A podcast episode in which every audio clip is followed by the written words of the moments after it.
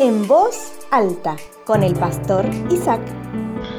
Amigos, hermanos, muy buena jornada tengan ustedes en este día. ¿Dar fruto o no dar fruto? ¿Saben? El libro de Juan capítulo 15, hablando el Señor Jesucristo, dice, dijo, el corta de mí toda rama que no produce fruto y poda las ramas que sí dan fruto, para que den aún más. Bueno, nosotros que vivimos en el Alto Valle de Río Negro en Neuquén y que sabemos sobre el tema de esto de podar, ¿verdad? De cortar para que nuestros frutales den las mejores manzanas y peras eh, que se exportan a todo el mundo, sabemos de esto. Y sabemos lo que significa no hacerlo. El Señor Jesucristo en un momento dado hizo mención a esto.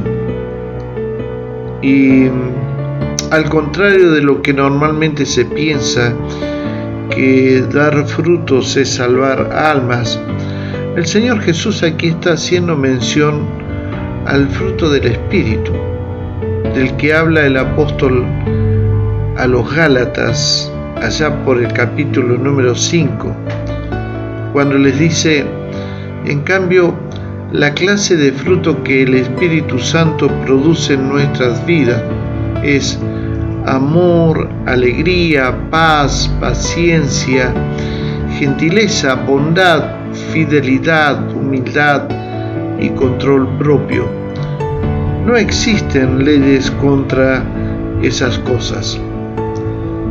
Debemos entender que hay dos clases de personas. Los que están en Cristo produciendo fruto y los que no están en Cristo. Cuando el Señor Jesús hablaba aquí, eran los primeros, a esos que son salvos y por ende están unidos a Cristo. Estamos unidos a Él porque confiamos en su persona como el Salvador personal y que llegamos a ser sus hijos por la fe. Ahora, debemos saber que un cristiano es alguien renacido por el Espíritu de Dios porque Él mora en nosotros y hace algo extraordinario. Nos bautiza y nos une en el cuerpo de Cristo que es la iglesia. Como este pasaje va dirigido a los creyentes y no habla de salvación, pero sí habla del fruto, también debemos entender que el fruto del Espíritu produce fruto. Me refiero a esto.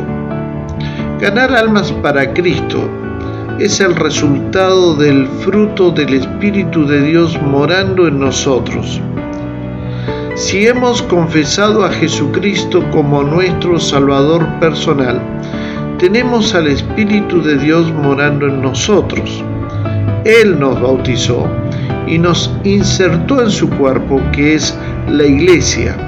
Entonces el fruto de todo eso es que ahora estaremos llevando a muchos hombres y mujeres a la presencia de Dios mediante el testimonio elocuente de nuestras vidas.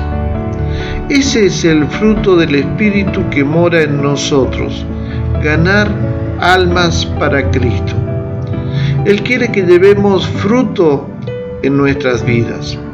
El Señor de todas maneras hace un alcance al resultado de quienes no llevan fruto cuando dice, todo pámpano que en mí no lleva fruto, lo quitará. La pregunta es, ¿cómo lo quita, pastor? ¿Cómo hace?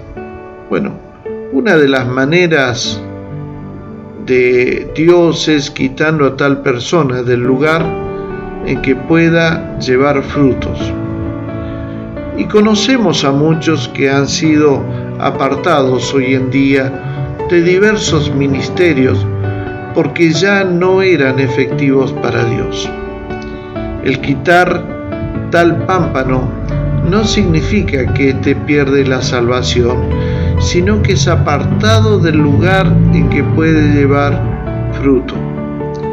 Debemos, amigos, o debemos, hermanos, tomar una decisión sobre el tema, ya sea ser de los que llevan fruto o ser de los que son quitados.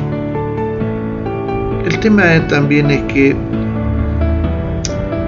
en este punto la decisión no es de Dios, la decisión es de cada uno de nosotros. Si Dios lo permite, nos volveremos a encontrar. Un fuerte abrazo. Esperamos que este mensaje haya sido de ayuda para tu vida. Si conoces a alguien o necesitas comunicarte con el pastor, podés llamar o enviar WhatsApp al 549-2984 867970. También podés escribir a su correo electrónico cercasuyo.gmail.com.